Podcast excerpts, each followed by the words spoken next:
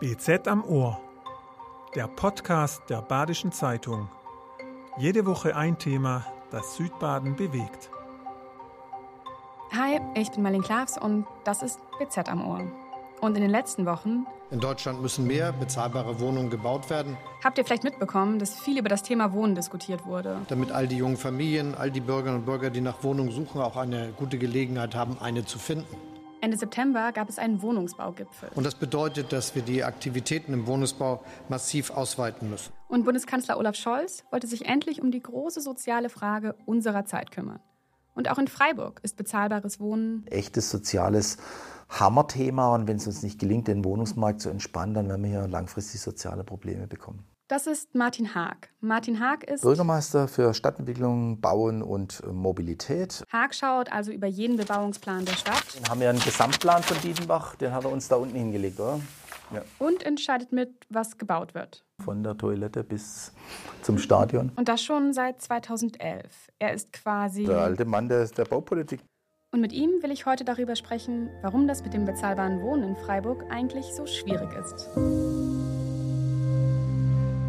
Ja, zunächst mal ist es so, dass äh, Freiburg heute schon einen sehr angespannten Wohnungsmarkt hat. Äh, das heißt also, auch heute könnten wir schon ein paar mehr Wohnungen gebrauchen. Das ist im Übrigen in vielen deutschen Städten in der Zwischenzeit so.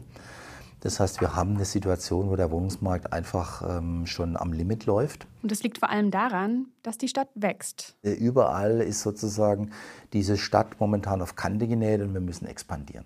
Ja, man muss sehen, dass wir pro Jahr ungefähr 2000 neue Bürgerinnen und Bürger in Freiburg haben. Ich frage mich auch immer, wo sind die? Also, ähm, wenn man sich das mal überlegt, aber wenn man sich das im langfristigen Trend anguckt, dann haben wir eben über zehn Jahre zwischen 15.000 und 20.000 Menschen zugelegt. Das geht dann mal abwärts. In der Corona-Zeit ging es mal ein bisschen runter, weil dann einfach viele äh, Studierende nicht mehr hierher gezogen sind. Das hat sich dann aber nach der Corona-Zeit relativ schnell wieder korrigiert.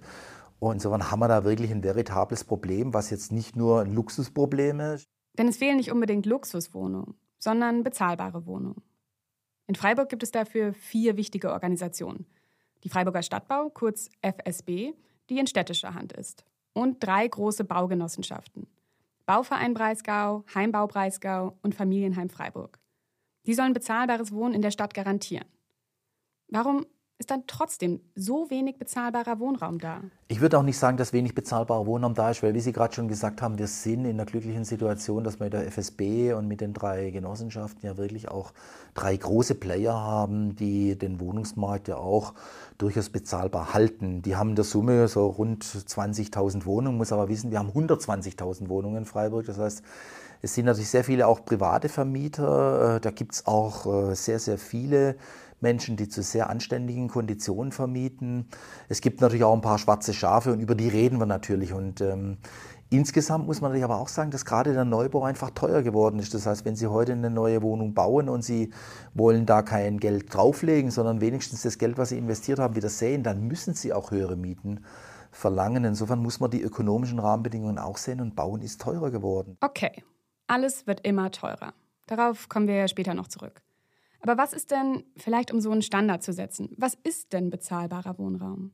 Wie viel darf der kosten, so pro Quadratmeter? Ich finde, dass wir ähm, alles, was 10 Euro und günstiger ist, als sehr bezahlbar bezeichnen ähm, sollten. Ich weiß, dass manche das sehr viel tiefer ansetzen, aber ich halte es für unrealistisch zu sagen, wir müssen 6 Euro oder 7 Euro oder 8 Euro für einen Quadratmeter an, ansetzen bei Mietpreisen. Ich glaube, dass 10 Euro ein super Preis ist. Wir werden uns vielleicht auch auf 11 oder 12 als bezahlbar verständigen müssen, weil einfach, wenn ich sehe, was wir an äh, Kosten haben, um so eine Wohnung zu errichten, dann kann man nicht erwarten, dass Vermieter Geld drauflegen, wenn sie eine Wohnung vermieten. Der zweite Sektor ist natürlich, ich kaufe eine Wohnung. Da muss ich einfach sagen, wenn ich heute eine Neubauwohnung kaufe, dann werde ich dafür 5000 Euro den Quadratmeter bezahlen müssen, weil so viel kostet es. Ähm, wenn ich eine gebrauchte Wohnung kaufe, kriege ich die auch vielleicht für 2, zwei, 2.500, 3.000 Euro den Quadratmeter je nach Angebot. Das wäre dann wirklich sehr, sehr gut. Der sozial geförderte Wohnraum kann teilweise noch ein bisschen drunter liegen, aber 10 Euro könnte auch in Zukunft so ein Maß sein für einen geförderten Wohnungsbau. Ja. 10 Euro. Das ist ziemlich genau das, was der Mietspiegel in Freiburg sagt. Im Schnitt kostet eine Wohnung netto im Monat 10 Euro und 1 Cent pro Quadratmeter. Tendenz steigend. Und das ist im Städtevergleich ziemlich viel. Freiburg landet meist unter den Top 5 der teuersten Städte. Also nochmal, eine der teuersten Städte in Deutschland. Um dieser Entwicklung was entgegenzusetzen, hat der Gemeinderat 2015 beschlossen, dass jedes Neubauprojekt in Freiburg zur Hälfte aus geförderten Mietwohnungen bestehen muss. Nochmal kurz zur Erklärung. Eine geförderte Wohnung kann jeder mieten, der einen Wohnberechtigungsschein hat. Kurz heißt das dann WBS. Wenn man alleine oder zu zweit wohnt, darf man im Jahr ein bisschen mehr als 55.000 Euro verdienen. Runtergebrochen pro Monat sind das 4.600 Euro brutto, also vor Steuern. Und in Freiburg soll ab 2015 jedes Neubauprojekt zur Hälfte aus genau solchen Wohnungen bestehen. Ich war damals, als die Entscheidung gefallen ist, jetzt vor vielen, vielen Jahren sehr skeptisch, ähm, weil ich damals ähm, gesehen habe, dass wir das nicht umsetzen können. Was auch so kam, dass wir große Schwierigkeiten hatten, das umzusetzen. In der Zwischenzeit muss ich sagen, bin ich eher davon überzeugt, dass es eine richtige Entscheidung war, weil sich auch viele Rahmenbedingungen geändert haben. Das heißt, die Wohnungsbauförderung ist deutlich besser geworden. Ähm, wir haben in der Zwischenzeit ein anderes Bewusstsein für den äh, geförderten Wohnungsbau. Und dazu kommt auch, das muss man vielleicht auch nochmal sagen, dass ja zu der äh, Förderung des Wohnungsbaus ja auch noch die individuelle Förderung über Wohngeld dazukommt. Das heißt also auch da gibt es nochmal äh, Möglichkeiten, Dinge abzupuffern. Und ich glaube, dass wir, wenn wir jetzt unsere Wohnungsmarktprognose anschauen und wir gucken, was fehlt in Freiburg, dann sind es eben die bezahlbaren Wohnungen im hochpreisigen Segment ist das Angebot auch nicht üppig, aber da findet man was. Ähm, aber im wirklich im bezahlbaren Bereich ist es schwierig und insofern war die Entscheidung damals, glaube ich, richtig, wenngleich sie uns eine Menge Ärger gemacht hat und ich damals nicht hundertprozentig überzeugt war. Was heißt eine Menge Ärger?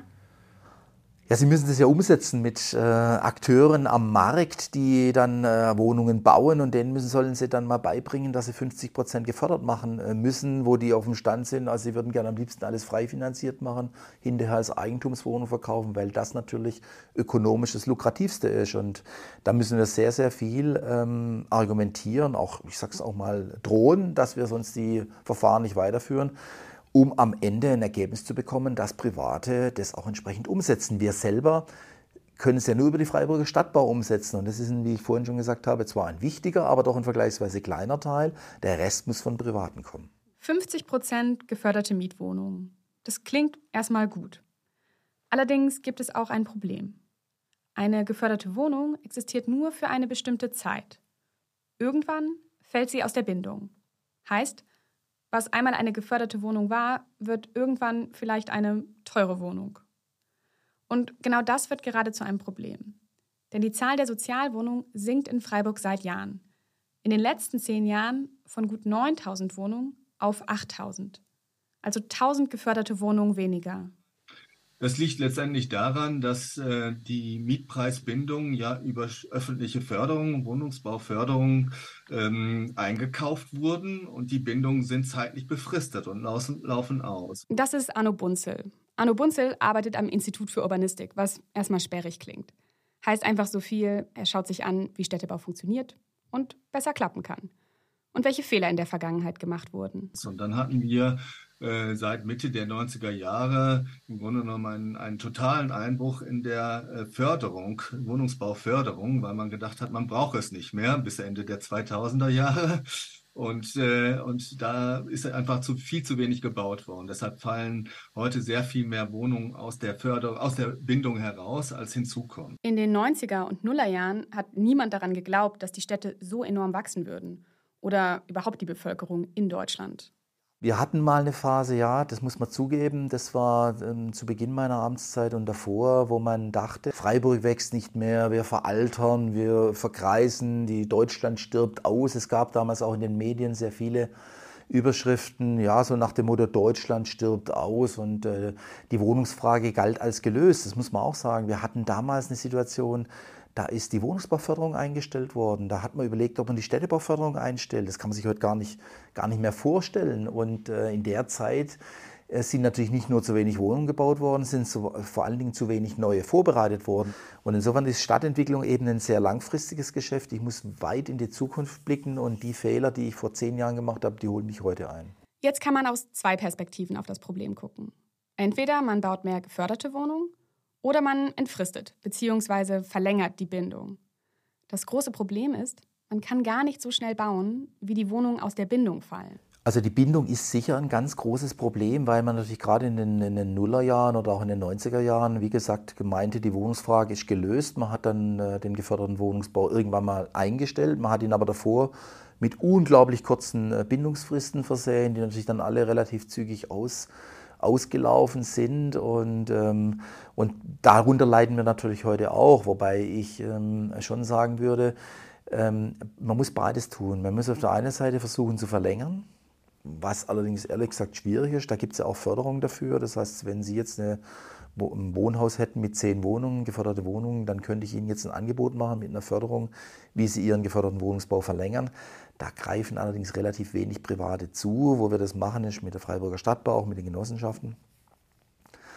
Da klappt es dann mal, aber insofern ist das ein Teil äh, der Lösung. Äh, wir müssen das tun, aber es wird nicht reichen, weil damit natürlich keine neue Wohnung entsteht. Ich sorge nur dafür, dass Wohnungen nicht aus der Bindung fallen. Auch ein ganz wichtiges Anliegen, aber die, die draußen jetzt momentan eine Wohnung suchen, denen ist damit natürlich nicht geholfen.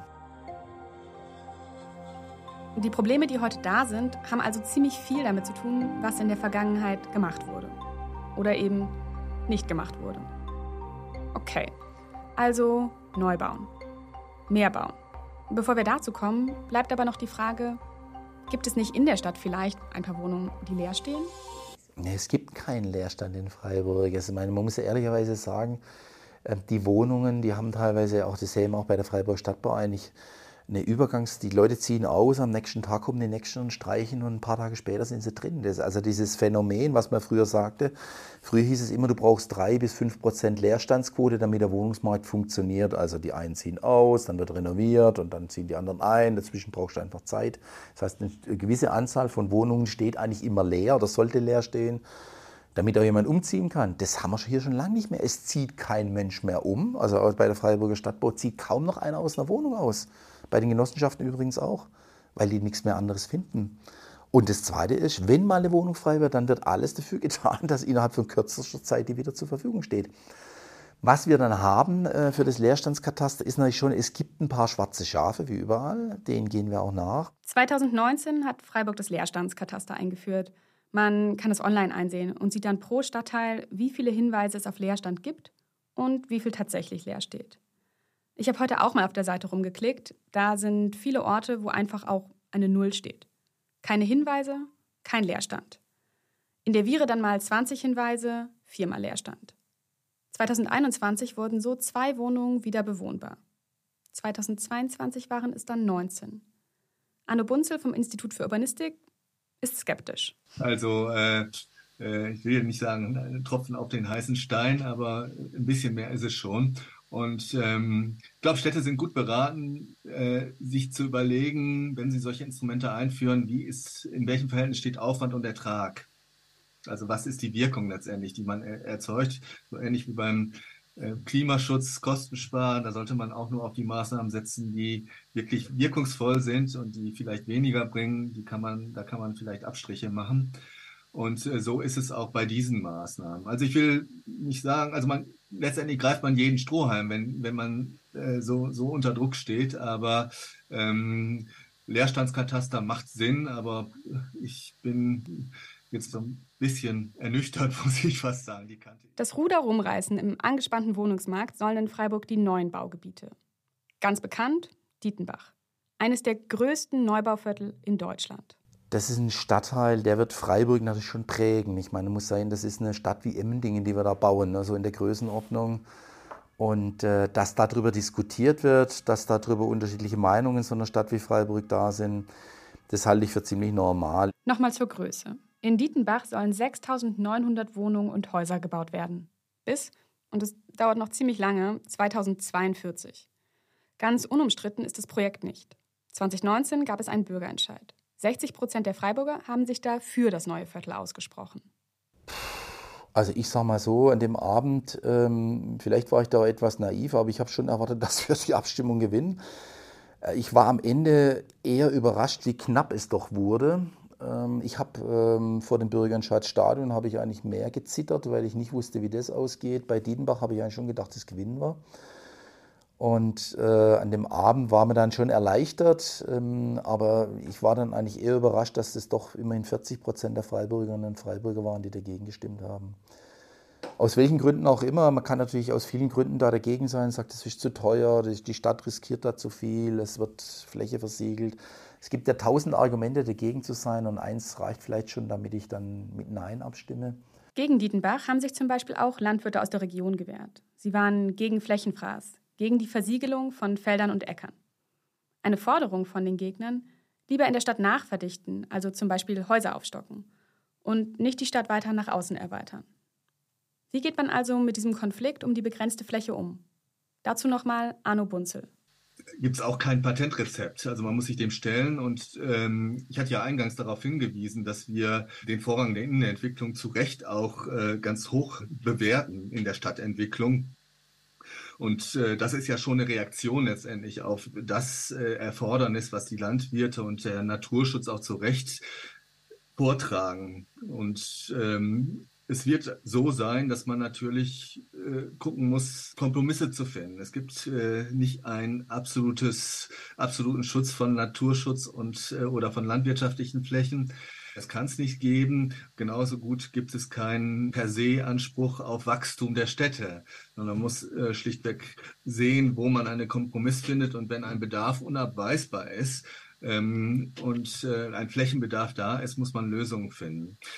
Letztendlich wird man viel stärker als in der Vergangenheit über Nutzungsüberlagerung nachdenken. Also wie kriegt man eigentlich unterschiedliche Nutzungen äh, auf der gleichen Fläche untergebracht, um Platz zu sparen, sowohl bei innerstädtischen äh, Nutzungen als auch äh, Landwirtschaft und äh, erneuerbare Energien ist ja ein Flächenfresser auch und Naturschutz, das äh, auch überlagern zum Beispiel möglich zu machen, um letztendlich Flächen intensiver, besser noch zu nutzen als bisher. Städte, die das richtig gut schaffen, will er lieber nicht nennen. Also jetzt äh, bringen Sie mich in eine schwierige Situation, weil äh, es gibt natürlich Städte, die in bestimmten Bereichen gut aufgestellt sind, aber insgesamt ist es eine Diskussion. Ich antworte mal ganz allgemein, das wird Ihnen nicht gefallen, äh, ganz allgemein, dass die Städte schon äh, auf das Problem aufmerksam geworden sind und es äh, gerade was diese ähm, Multikodierung, das ist das schöne Wort dafür, von Flächen angeht, ja, das ist ein Thema, mit dem die Städte sich insgesamt beschäftigen. Multikodierung heißt, vielleicht noch mal in einem Satz erklärt? Multikodierung heißt, dass eine Fläche verschiedene Funktionen haben kann, also verschiedene, Nutz verschiedene Nutzungen dient. Und das äh, gut miteinander zu verzahnen, das ist nicht ganz einfach, ist herausfordernd, aber wird nach meiner Einschätzung unabweisbar sein und äh, es wird auch Lösungen geben. Jetzt nochmal zurück zu Dietenbach. Da häufen sich nämlich die Probleme. Gerade erst sollte eine Gasleitung durch das angrenzende Langmattenwäldchen verlegt werden. Der NABU hat einen Eilantrag eingereicht und das Verwaltungsgericht in Freiburg hat dem NABU Recht gegeben. Vorerst dürfen keine Bäume für die Gasleitung in Dietenbach gefällt werden. Die Bebauung von Dietenbach, die zieht sich. Denn vorgesehen war das Neubaugebiet schon in einem Handlungsprogramm von 2013. Ja, also ich sage mal so, es ärgert mich natürlich schon, aber ich, auf der anderen Seite weiß ich, an was es liegt. Ne? Also wir hatten natürlich, ähm, und das sieht man jetzt auch wieder an dem jüngsten Gerichtsurteil, unglaublich viel Planungsaufgaben, Gutachteraufgaben, die bewältigbar sind. Wir hatten einen Bürgerentscheid zwischendrin. Ich finde es Schade, dass dann nach so einem Bürgerentscheid, wo man nicht alles schon mal vorwärts und rückwärts diskutiert hat, dass es dann trotzdem mit, ähm, das ist jetzt nicht der erste Prozess, mit x Gerichtsprozessen weitergehen muss. Das gehört aber offenbar in Deutschland heute auch dazu, dass gegen alles prozessiert wird. Die nächste Klage ist jetzt auch schon wieder da. Also wir können jetzt so eine Strichliste machen, sind sicherlich schon bei zehn. Und äh, das verzögert natürlich ähm, alles. Ähm, und darüber ärgere ich mich schon, weil ich glaube, wir könnten diese Wohnung gut gebrauchen. Wir hätten sie vor drei, vier Jahren auch viel kostengünstiger bauen können. Äh, wir hätten vor allen Dingen auch unsere Erschließung viel kostengünstiger gebaut. Und insofern ist das schon ärgerlich. Wir haben heute eine Situation, in der sich viele die noch vor drei, vier Jahren extrem aufgeschlossen waren, sofort was gekauft hätten, sagen, momentan tue ich das nicht, weil ich nicht weiß, ähm, wie sich die Dinge entwickeln. Insofern wäre das heute eine sehr anspruchsvolle Aufgabe. Ich will nicht sagen, dass man es nicht schaffen könnte, aber es wäre sehr, sehr schwierig. Ähm, das kann aber in ein, zwei Jahren schon wieder anders aussehen. Ich glaube, das dreht sich gerade schon so ein bisschen weil natürlich auch ähm, alle Bauherrinnen und Bauherren akzeptieren müssen, dass jetzt äh, 4% Zinsen jetzt auch keine Unverschämtheit ist. Also ich, die, Sie sind jetzt noch relativ jung, aber ich bin schon ein bisschen älter und ich weiß noch, ich kenne noch Zeiten, da haben die Bauzinsen 8% gekostet und da sind auch Häuser gebaut worden. Ich selber habe mein Haus für 4,5% finanziert, ähm, habe es auch überlebt und wir werden auch äh, das Dietenbach bauen, wenn die Bauzinsen bei 4% sind.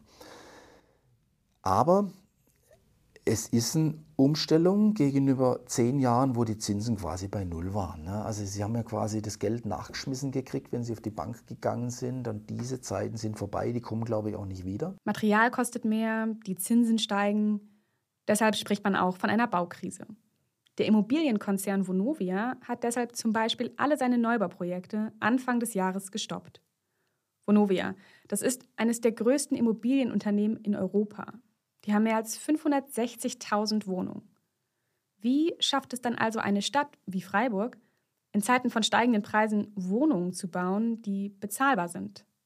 Dazu nochmal Arno Bunzel. Das ist wirklich eine sehr, sehr gute Frage. Also wir sind natürlich jetzt, äh, kommen aus einer Phase, wo wir zwar stark äh, steigende Immobilienpreise hatten, aber äh, nicht so stark steigende Baukosten. Das ist schon ein Schock, also weil die Preise ja wirklich explodiert sind in der Folge des Ukraine-Kriegs äh, aufgrund der Lieferengpässe zunächst. Die sind jetzt im Wesentlichen beseitigt, aber wir sind auf einem ganz anderen Preisniveau. Und äh, zusätzlich sind äh, die Zinsen ja noch gestiegen, was auch nochmal zu einer deutlichen Verteuerung letztendlich führt.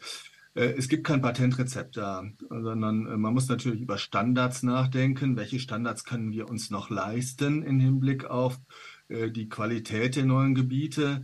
Und nicht jeder Wunsch kann erfüllt werden, wenn das Portemonnaie nicht so voll ist, wie man es sich wünscht, sondern da muss man natürlich, wie jeder Private auch, gucken, was möchte ich mir leisten, was kann ich mir leisten, wozu reicht das Geld, was ich im Portemonnaie habe. Also Abstriche im Grunde genommen an dem Nice-to-Have-Programm und Konzentration auf das Wesentliche. Es wird auch nachgedacht über Standardisierung, also äh, das, was früher unter dem äh, seriellen Wohnungsbau lief, unter dem Begriff auch lief. Auch da sind Einsparpotenziale da. Abstriche beim Nice-to-Have-Programm und Konzentration auf das Wesentliche. Geht das auch bei Dietenbach? Also wir sind derzeit dabei, nochmal die, ähm, äh, sag mal, alle Register nochmal zu ziehen, ähm, wie wir zu Kosteneinsparungen kommen können. Wenn Sie den Plan angucken, dann sehen Sie ja schon, dass da schon sehr rationale, rechteckige äh, Grundrisse zugrunde liegen. Da sind also keine spinnerten Gebäude, äh, die irgendwelche Ovale, die da in den Himmel schießen. Ähm, aber wir haben jetzt keine irgendwelche Wolkentürme, die dann ähm, ähm, sehr, sehr teuer sind, sondern es ist ein sehr rationales Bauen. Das heißt, wir sind erstmal von der Grundstruktur her beim Block. Der ist vier, fünf, sechsgeschossig. Also alles, was man heute sozusagen standardmäßig baut, äh, ist hier alles da. Und nichtsdestotrotz drehen wir gerade nochmal jeden Stein um und überlegen nochmal, wo man nochmal ähm, Änderungen machen kann, äh, um noch etwas kostengünstiger zu werden. Ein Thema ist dabei die Frage der Bautiefe. Brauchen wir tiefere Häuser? Das hat natürlich auch irgendwo seine Grenzen, weil ich natürlich ähm, irgendwo in der Mitte des Hauses gerne auch noch ein bisschen Sonnenlicht hätte.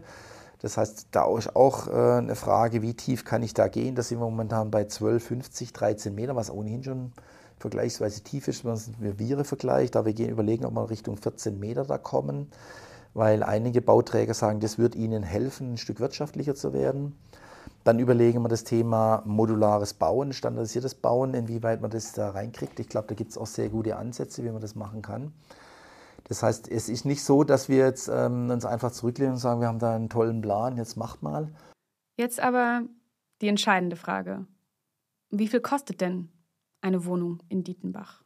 Das ist jetzt eine gute Frage, die wir natürlich auch noch nicht endgültig äh, beantworten können. Momentan ist es so, dass ich äh, davon ausgehen muss, dass ein Quadratmeter Wohnungsbau zwischen 4.000 und 5.000 Euro der Quadratmeter kostet. Das ist Neubau und was wir hier machen, ist alles Neubau. Und wenn ich da mir dann eine Mietwohnung holen möchte, wie viel zahle ich dann für die? Das hängt jetzt davon ab, sozusagen sind Sie im frei finanzierten oder im geförderten Bereich unterwegs und wie sieht die Wohnungsbauförderung da aus. Wir müssen Ja, an der Stelle eines wissen, wir sind jetzt momentan noch nicht in der Vermarktung. Äh, wir sind jetzt dabei, die Erschließung herzustellen. Das heißt, wir bauen jetzt gerade den nächsten Kanal hierher. Wir wollten jetzt eigentlich diese diese Erdgasleitung verlegen, die heute mitten über das äh, Gelände geht. Das heißt, wir sind jetzt momentan am Vorbereiten und die Frage, was dann vielleicht eine Mietwohnung kostet, die würde ich Ihnen gerne in zwei Jahren beantworten. Da kann ich ein bisschen mehr dazu sagen. Aber so ungefähr. Wenn Sie, wenn Sie heute jemand fragen, was denn eine, eine neu gebaute Wohnung kostet, dann kostet die, um eine Kostenmiete zu erzielen, die die Kosten deckt, kostet ungefähr 18 Euro. Davon geht natürlich die Förderung ab ähm, und dann kommt man schon nochmal deutlich runter. Das heißt aber auch, wir sind derzeit natürlich schon in einer Situation, wo wir Kosten haben, die wir so vor zwei Jahren noch nicht hatten. Auf der anderen Seite kann ich bestimmte Dinge nicht aus der Welt schaffen. Ich kann nicht aus der Welt schaffen, dass ein Handwerker heute mehr Geld verdient als vor zwei Jahren. Ich gönne es ihm sogar. Ich kann auch nicht aus der Welt schaffen, dass die Materialien teurer geworden sind. Und ich brauche trotzdem diese Wohnung für Freiburg und deshalb brauche ich eine andere Wohnungsbauförderung. Eine andere Wohnungsbauförderung heißt auch mehr Engagement vom Land und Bund. In Baden-Württemberg waren dieses Jahr die Gelder für den sozialen Wohnungsbau schon im Mai 2023 komplett ausgeschöpft. Also um ehrlich zu sein, natürlich sind wir abhängig äh, von, von den Fördersummen im Land und im Bund. Aber Sie haben mich zu Beginn äh, gefragt, warum fehlen in Freiburg so viele Wohnungen. Äh, da könnte ich natürlich jetzt äh, sozusagen auch sagen, es fehlen hier in Freiburg Wohnungen, es fehlen im Bund Wohnungen, es fehlen im Land Wohnungen. Und wenn Bund und Land das Thema lösen wollen und nicht nur sagen, Freiburg, mach mal, dann werden sie da nochmal eine Schippe drauflegen müssen, weil, äh, wie gesagt, das Freiburger Problem, was wir hier haben, ist ja kein Spezifikum mehr. Das war es vielleicht vor 20 Jahren, aber es ist keins mehr. Inzwischen haben wir alle Städte Probleme auf dem Wohnungsmarkt. Und zwar nicht nur in Baden-Württemberg und in Bayern, wie es früher mal war, sondern eben zwischenzeit auch in Norddeutschland. Und insofern werden da vom Bund und vom Land noch Konzepte kommen müssen. Ansonsten halte ich das ehrlich gesagt für ein Versagen dieser Bundesregierung, wenn sie das nicht auf die Reihe kriegt. Was macht man also in Dietenbach, um das irgendwie mit dem bezahlbaren Wohnraum noch zu schaffen? Bei 18 Euro pro Quadratmeter klingt das ja beinahe unmöglich. Haag denkt an drei Maßnahmen. Ja, wir haben uns ja vorhin lange über die Frage unterhalten, wie kann ich äh, dafür sorgen, dass dauerhaft äh, bezahlbarer ähm, Wohnraum entsteht. Äh, das ist, glaube ich, ein, ein ganz wichtiges Thema, was uns im Rieselfeld und Vauban nur sehr eingeschränkt gelungen ist, muss man selbstkritisch sagen. Und wenn man sich dann überlegt, welche, welche Möglichkeiten habe ich, dann gibt es da nicht viele. Ich sehe da momentan eigentlich drei. Das erste ist tatsächlich eine deutlich längere Bindung in der Wohnungsbauförderung. Da haben wir uns darüber unterhalten. Die sieht heute natürlich ganz anders aus. Das heißt, wir sind heute bei 40 Jahre, teilweise bis zu 40 Jahre Bindung. Das ist, äh, wie gesagt, auch nicht unendlich, aber es ist deutlich mehr als 10 oder 15. Ähm, das zweite, was wichtig ist, ist, äh, mit wem baue ich da? Also ähm, ich halte es für wichtig, dass wir mit der Freiburger Stadtbau bauen. Ich halte es für wichtig, dass wir mit Genossenschaften bauen dass wir auch mit äh, kleinen Mikrogenossenschaften bauen, dass wir ein Mietshäuser-Syndikat bauen, aber die werden keine 7000 Wohnungen bauen können. So.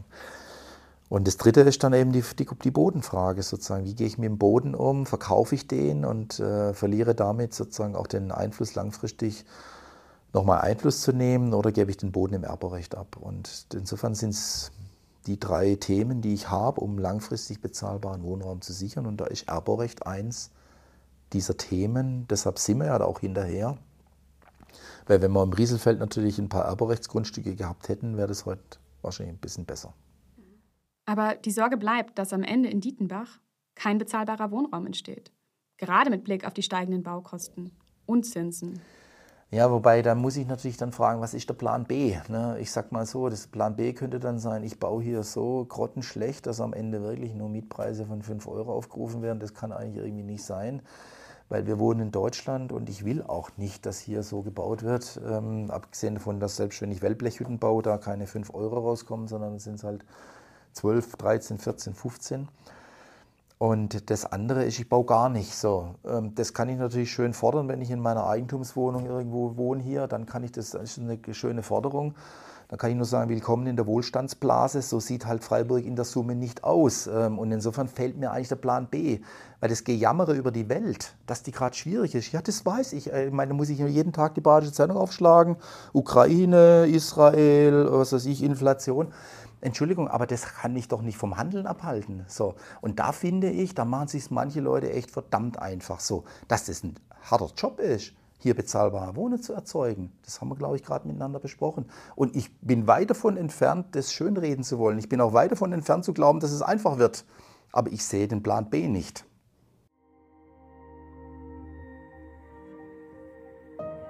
Vielen, vielen Dank für das Gespräch und die Zeit. Gerne. Das war BZ am Ohr, der Podcast der Badischen Zeitung. Jede Woche ein Thema, das Südbaden bewegt.